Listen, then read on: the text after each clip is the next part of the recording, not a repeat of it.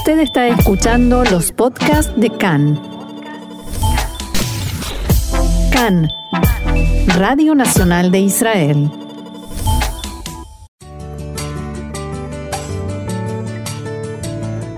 Bienvenidos, acompáñennos a recorrer la actualidad más allá de las noticias.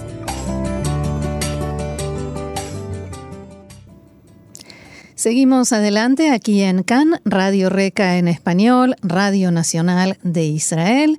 El tema sigue siendo el coronavirus y todos los efectos, los muchísimos efectos que tiene en todos nosotros, más allá de la enfermedad en sí misma. Y por eso vamos a hablar ahora con Sabrina Falikov, quien es licenciada en Psicología Clínica. Hola Sabrina Shalom y bienvenida a CAN, Radio Nacional de Israel. Hola, muchas gracias y muchas gracias por la invitación. Un gusto. Eh, bueno, eh, vamos a ver, el tema, como decía, lo venimos tratando desde muchos aspectos, pero te hemos convocado hoy para que nos expliques un fenómeno que se está dando eh, con la cuarentena, con el encierro, con la tensión que todos sentimos de algún u otro modo que es eh, que no podemos dormir, que no dormimos como siempre. ¿Cómo lo explicas? Bueno, eh, primero que tenés totalmente razón, una de las cosas que se ven afectadas hoy en día, eh, y lo mencionan muchos de mis pacientes y en mi entorno personal, es el tema del sueño. Hay un síntoma que se está dando que es el insomnio, con lo cual estamos constantemente más irritables, más cansados, digamos, en estado de alerta, lo que llamo yo, ¿sí? Estamos viendo una situación inusual, eh, digamos, eh, única, y este estado de alerta constante, esta falta de control interno por estas situaciones que estamos viviendo nos genera mucho estrés y afecta nuestro sueño, entre otras cosas, por supuesto. Eh, el sueño tiene dos reguladores, uno es el ciclo de luz y oscuridad, y como hoy estamos menos expuestos al sol, por supuesto está afectado. Mm, claro.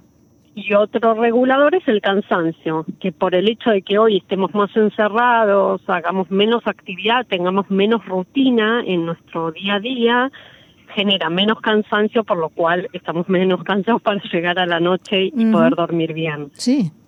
Eh, bueno, te voy a enumerar un par de, razones que son las que hacen al trastorno del sueño. En líneas generales, eh, se dan específicamente hoy en, el tema de, del coronavirus, en la cuarentena, eh, no se escapan de, digamos, del día a día del, de nosotros, ¿sí? Una es eh, la, la, falta de exposición directa a la luz solar, que como dijimos es un regulador del sueño. ¿Sí? Eh, afecta nuestro dormir. Estamos hoy por hoy muy encerrados, estamos en espacios cerrados la mayor parte del tiempo y eso no permite estar expuestos al sol. Como te dije, el sol regulando, digamos, el, el poder dormir, el sueño, evita que uno esté, digamos, eh, consciente de cuándo llega el momento de dormir y cuándo no. A esto lo, lo sumo al retraso de fase. El retraso de fase es un cambio en nuestra rutina del dormir. ¿Qué está pasando? Nos estamos yendo a dormir más tarde. Sí. Hay mucha gente que no está trabajando, hay gente que está con mucha ansiedad y por ende nos levantamos más tarde. ¿sí? La gente te dice, tengo los horarios dados vuelta. O no sé ni qué día es. Tiene que ver con esto, ¿no? Tiene que ver con esto, con que, como te decía, el retraso de la fase del dormir está afectándonos a todos.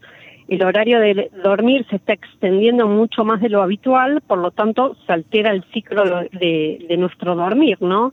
Es como decir, eh, bueno, total mañana yo no me tengo que levantar temprano, no tengo que ir a trabajar, me quedo viendo una serie o una película y, ¿no? me quedo hasta más tarde y eso hace, digamos, acostarme más tarde y levantarme más tarde. Claro. y por ende estoy perdiendo, digamos, horas de luz. Digamos, el, el registro que tiene nuestro cerebro de, bueno, ahora empiezo el día y ahora termino mi día, no se está dando. eh, como te dije antes, la luz solar es un regulador del sueño, por lo tanto la falta de exposición a esa luz solar está afectando el sueño. Sí. Eh, por otro lado, lo que se está dando es que eh, antes de la cuarentena, por supuesto, todos nosotros cumplíamos una tarea diaria, así el levantarse, ir a trabajar, tener actividad física, tener una vida social. Un ritmo. exacto, exacto, un ritmo, una rutina de, del día a día que nos permitía llegar cansados a la noche, ¿sí? Mm. Eh, uno, digamos, corría de acá para allá, llegaba la noche y decía, bueno, yo ahora quiero comer e irme a dormir, ¿no? Y como dijimos, el cansancio también es un regulador del sueño. Claro. Hoy nos estamos levantando más tarde, hoy no estamos activos, hoy eh, estamos comiendo mal, estamos tirados casi todo el día, digamos, no hay una rutina que nos permita llegar cansados a la noche. Sí. Entonces uno está con ganas de hacer cosas todo el tiempo, o ver una serie, o, eh, no sé, hablar con amigos, pero como que hay una sobreestimulación que no nos está permitiendo estar tranquilos para el momento del dormir. Y, y, toda la incertidumbre que se vive y la tensión de no saber qué va a pasar y hasta cuándo esto va a durar, ¿puede tener alguna influencia también en nuestro dormir o no? Sí, por supuesto, y haces una pregunta muy pertinente que pasa a la tercera razón, que son las pesadillas, ¿no? Mm. O este levantarme a mitad de noche muy ansiosa, eh, o eh, como te dije principalmente el tema del insomnio, el no poder dormir, porque hay una constante preocupación que no que, que, me mantiene en, situación de alerta, ¿sí? sí. Eh, las pesadillas, por ejemplo, ocurren cuando el contenido de los sueños es muy realista, muy vivido, o sea, reflejan la situación que me producen ansiedad. Mm. Entonces, al estar constantemente informados, porque hay, gente que pasa muchas horas frente al televisor informándose, recibe WhatsApp con información, lee, digamos, toda esa información, en algún momento el subconsciente la, la digamos, la traslada a lo que es el sueño y no permite que tengamos un sueño placentero. Doy fe. Eh, ¿Cómo? La fe. Bueno, a mí también me ha pasado. A mí, yo cuando empezó la cuarentena, por ejemplo, eh, me levantaba a mitad de la noche muy sobresaltada. Hoy por hoy me levanto con, con cierta mezcla de, de, angustia y, y, no saber qué día, en qué día estoy, ¿no? Una cosa muy, eh, muy frecuente hoy en día, ¿sí? Lo que produce también todo este afecto, digamos, de, las ansiedades y, las preocupaciones es mucho sedentarismo, pasamos mucho tiempo frente al televisor sin hacer mucha actividad, eh, esto conlleva también un mal hábito de alimenticio, que quiere decir que eh, estamos mucho tiempo sentados y la única opción es comer, eh, o nos levantamos más tarde y corremos el horario del desayuno y vamos directamente al almuerzo. y otra cosa es los trastornos psicológicos, ¿no?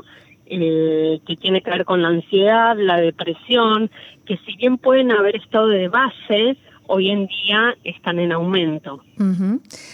Eh, bien, hasta aquí, digamos, el, la descripción, el diagnóstico. ¿Qué hacemos con todo esto? ¿Cómo hacemos, para sentirnos un poco mejor en medio de esta situación que no la podemos cambiar nosotros? O sea, lo único que podemos cambiar es la forma como nos plantamos frente a la situación.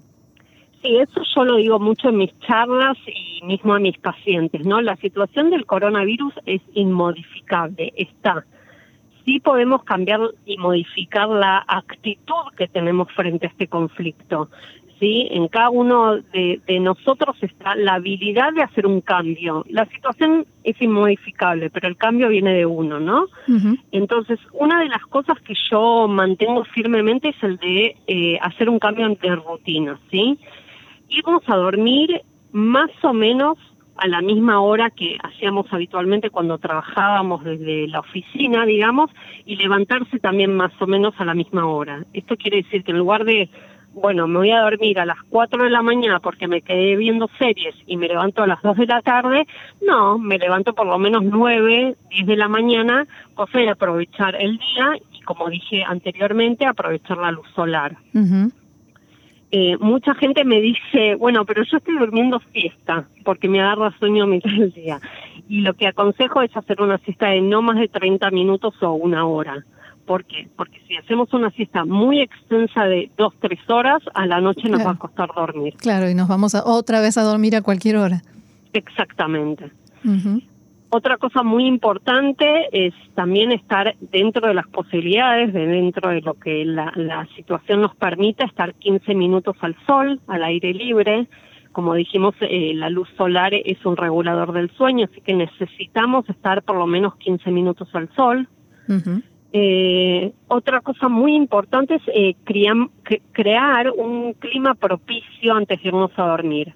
A esto me refiero con eh, atenuar las luces de la casa antes, antes de irnos a dormir poco a poco, eh, apagar las pantallas, ¿no? El televisor, la computadora, el teléfono, poder leer más.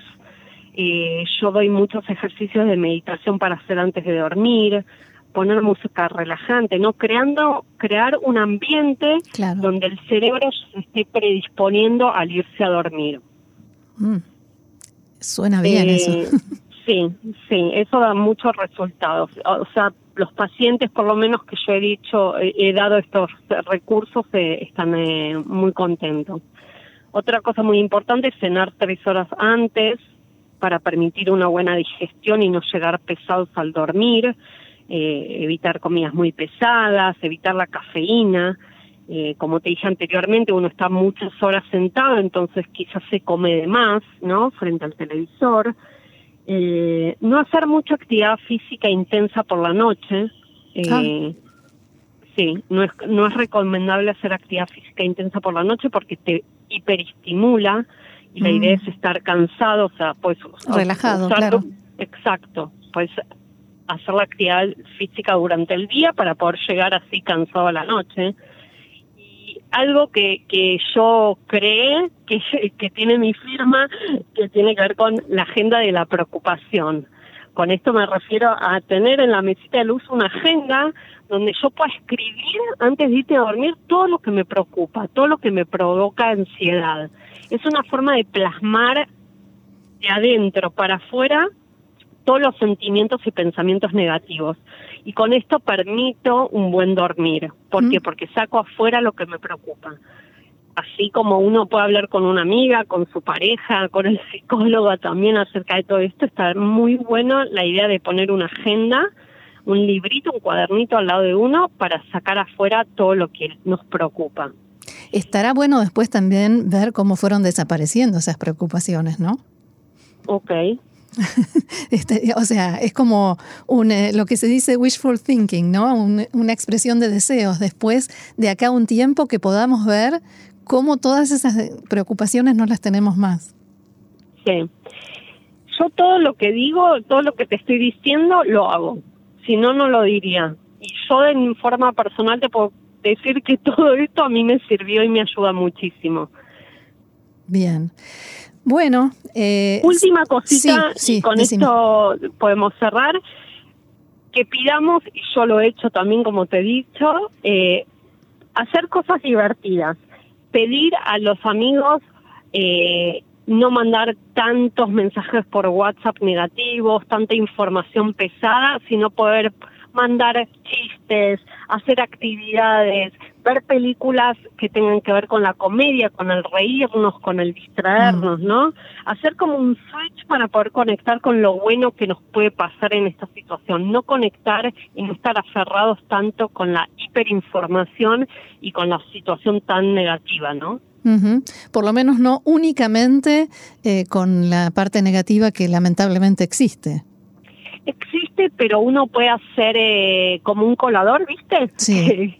Colas las cosas, uno puede colar un poco de información. Yo no estoy diciendo con esto que no se informen y que vivan la vida sin, sin noticias, ¿no? Uno se debe informar, pero no más de una hora al día. Sí, sin exagerar. Exacto. Una cosa es informarse y una cosa es hiperinformarse. O sea, de 2 a 3 de la tarde por CAN en español alcanza 2 a 3 de la tarde está perfecto, yo escucho Can, eh, me ayuda muchísimo a informarme y, me alegra que me hayan invitado a poder transmitir parte de mi conocimiento no solo de forma profesional, sino personal, porque como te dije antes, yo todo esto que digo lo aplico. Nada de, lo que aconsejo o sugiero no lo he aplicado para mi vida personal. Bien, entonces eh, Sabrina Falikov, licenciada en Psicología Clínica, eh, ¿no será esta la última vez que te llamemos y te molestemos? Porque realmente ha resultado muy interesante y muy práctico. Así que muchísimas gracias y será hasta la próxima. Gracias a vos y no es ninguna molestia, al contrario, es una forma de ayudar y llegar a más personas, no solo en el ámbito profesional privado de mi clínica, sino poder llegar a muchos de ustedes y poder ayudar, que en estos momentos es necesario. Así, Así que con alegría volveré a participar. Gracias, shalom. Shalom.